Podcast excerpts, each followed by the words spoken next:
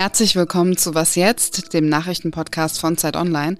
Es ist Freitag, der 3. November und wir analysieren hier gleich, weshalb Katar so ein wichtiger Verhandlungspartner geworden ist, seit in Israel und dem Gazastreifen Krieg herrscht. Und wir arbeiten die Corona-Politik von Boris Johnson auf. Ich bin Azadeh Peschman, sage guten Morgen und gebe ab an die Nachrichten.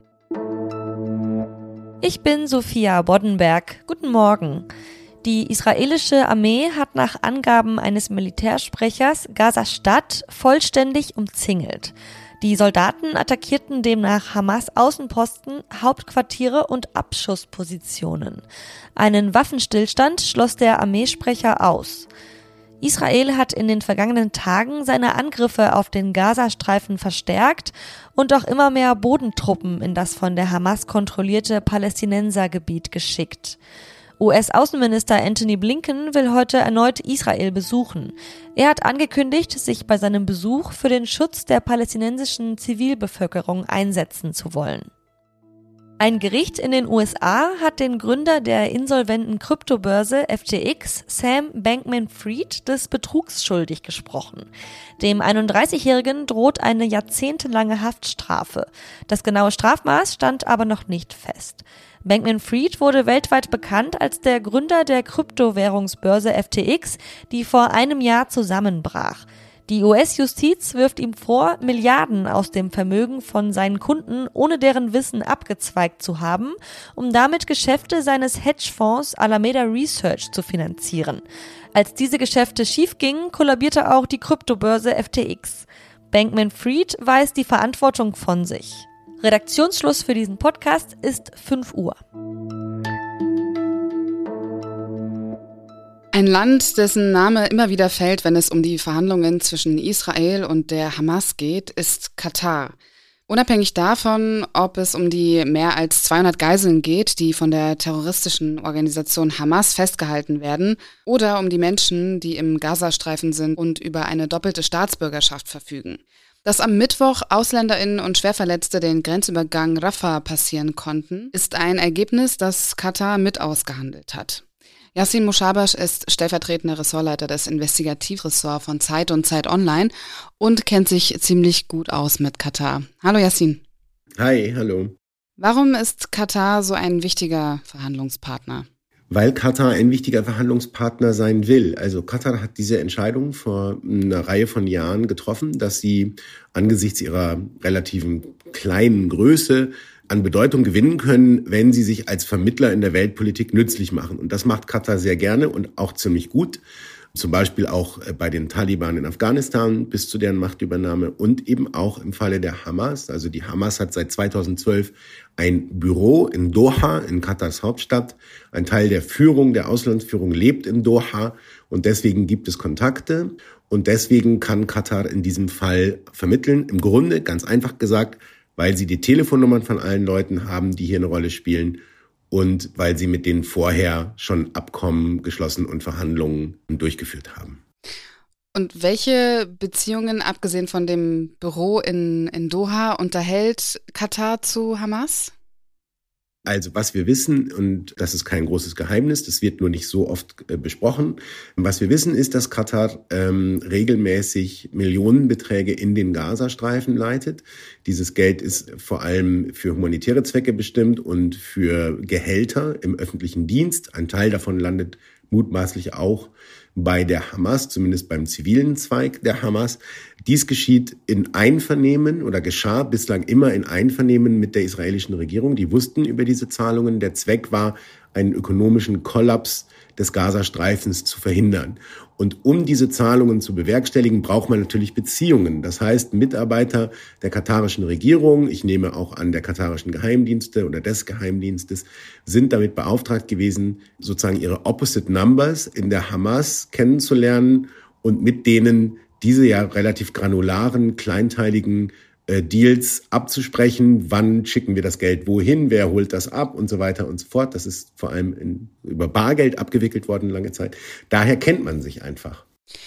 Jetzt tritt Katar ja auf internationaler Ebene auf und ist innerhalb dieser Verhandlungen ein wichtiger Partner. Was hat Katar davon, sich auf diplomatischer Bühne so stark zu engagieren? Naja, in den internationalen Beziehungen ist auch Dankbarkeit eine Währung. Und im Moment sehen wir das zum Beispiel, dass die kanadische Regierung sich ausdrücklich bei der Regierung von Katar bedankt hat für die Hilfe bei der Freilassung von Doppelstaatsbürgerschaftsangehörigen. Wir reden hier jetzt in diesem konkreten Fall ähm, nicht nur über die israelischen Geiseln, sondern auch über Geiseln, die mehr als einen Pass haben.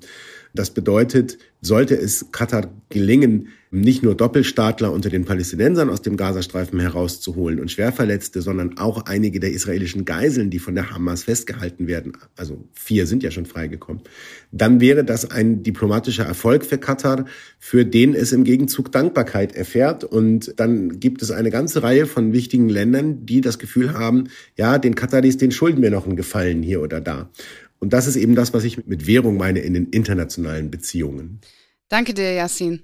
Sehr gerne. Ich hoffe, das hilft. Auf jeden Fall. Okay, bis bald.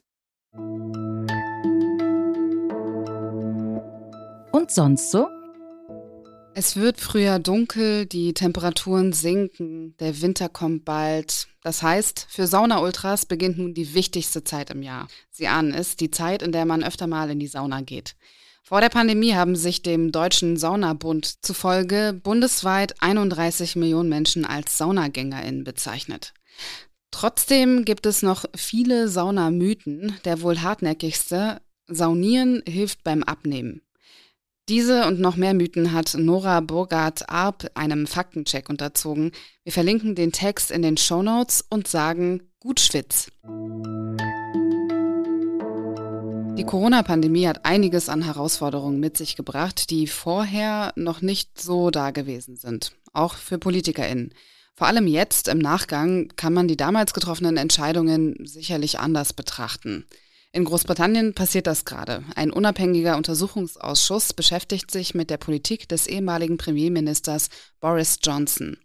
Der stand ja für seine Corona-Politik in der Kritik, dass er sich selbst nicht an die Regeln gehalten und seine sogenannten Lockdown-Partys gefeiert hat. Bettina Schulz ist Korrespondentin in London und verfolgt den Untersuchungsausschuss. Hallo Bettina. Hallo nach Berlin. Was ist der aktuelle Stand des Untersuchungsausschusses? Im Moment ist man gerade dabei, dass man all die Regierungsmitglieder, Mitarbeiter von Boris Johnson interviewt, die damals in 10 Downing Street gearbeitet haben, um ein Bild zu bekommen, wie eigentlich damals Entscheidungen gefällt wurden, wie die Zusammenarbeit war zwischen Downing Street und den Ministerien und zwischen Downing Street und den Wissenschaftlern. In Großbritannien sind etwa 230.000 Menschen an Corona gestorben. Sagt der Untersuchungsausschuss jetzt schon etwas darüber aus, in welcher Beziehung diese Zahl zur Politik Johnsons steht? Wir sind ja im Moment noch in der Phase, wo Mitarbeiter verhört werden praktisch, befragt werden.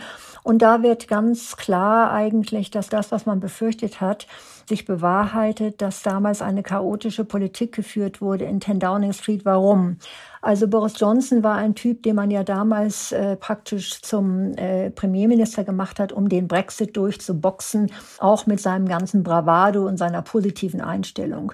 Und dieses Bravado, diese immer positive Einstellung, dieses immer wir schaffen das schon, das war eigentlich genau das Falsche in der Krise. Was sich jetzt rausstellt und viele Mitarbeiter erzählt haben, ist, dass dieses ganze Bravado, ach, wir machen das schon, dazu geführt hat, dass man in Number 10 Downing Street lange gar nicht die richtigen Fragen gestellt hat, die Wissenschaft nicht ernst genommen hat, dass man am Anfang meinte, ach, wir kriegen das schon irgendwie mit Herdenimmunität hin, wobei andere Länder schon lange auf dem Trip waren, dass die mit Lockdown reagierten mussten. Er hat sich ununterbrochen umentschieden, sodass die Mitarbeiter selber auch nicht mehr richtig wussten, wie Situationen weitergeführt werden sollen, Pläne immer wieder umgeworfen wurden. Und darüber hinaus wurden eben halt wegen dieses Chaos auch viele Opfer dieser ganzen Krise nicht richtig berücksichtigt. Alte Menschen, kranke Menschen, Behinderte. Es gab nicht ausreichend Pläne, wie die geschützt werden. Also man kann jetzt sehen, dass da ein Grund war, warum Großbritannien mit Blick auf die Opfer von Corona so viel schlechter abgeschnitten hat als viele andere kontinentaleuropäischen Länder, vor allen Dingen auch Deutschland. Bei all dem, was jetzt gerade öffentlich wird, wie reagiert die britische Gesellschaft darauf?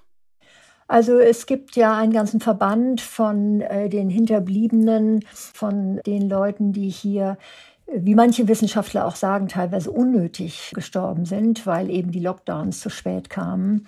Die sind verbittert und die sagen, das Ganze, was wir jetzt hier hören, ist wie ein Schlag in die Magengrube. Und man kann jetzt sehen, wie sehr Boris Johnson mit seiner Art auch persönlich verantwortlich für diese ganze Sache war. Es gibt ja mehrere Mitarbeiter, die sagen, er war der völlig falsche Premierminister zu der Zeit. Die Teile der Öffentlichkeit, die sich im Moment mit diesem Untersuchungsausschuss beschäftigen, sind geschockt. Man muss allerdings auch auch sagen, dass es einige Zeitungen gibt, zum Beispiel wie die Daily Mail, die darauf fast nicht eingehen. Es wird sehr viele Teile der Bevölkerung geben, die das kaum mitbekommen, ja. Aber insgesamt ist natürlich die Betroffenheit groß, dass damals so eine Unfähigkeit an der Regierungsspitze geherrscht hat. Und den ausführlichen Text von Bettina Schulz, den finden Sie auf Zeit Online beziehungsweise bei uns in den Show Notes. Danke dir, Bettina. Ja, danke und alles Gute nach Berlin. Das war was jetzt bis hierhin. Mein Kollege Roland Jodin bringt Sie heute im Update auf den neuesten Stand. Ich verabschiede mich ins Wochenende. Sie können uns aber trotzdem schreiben, wenn Sie mögen. Wasjetzt.zeit.de ist die bekannte Adresse, unter der Sie uns erreichen. Ich bin Azadeh Peschman. Kommen Sie gut durch den Tag.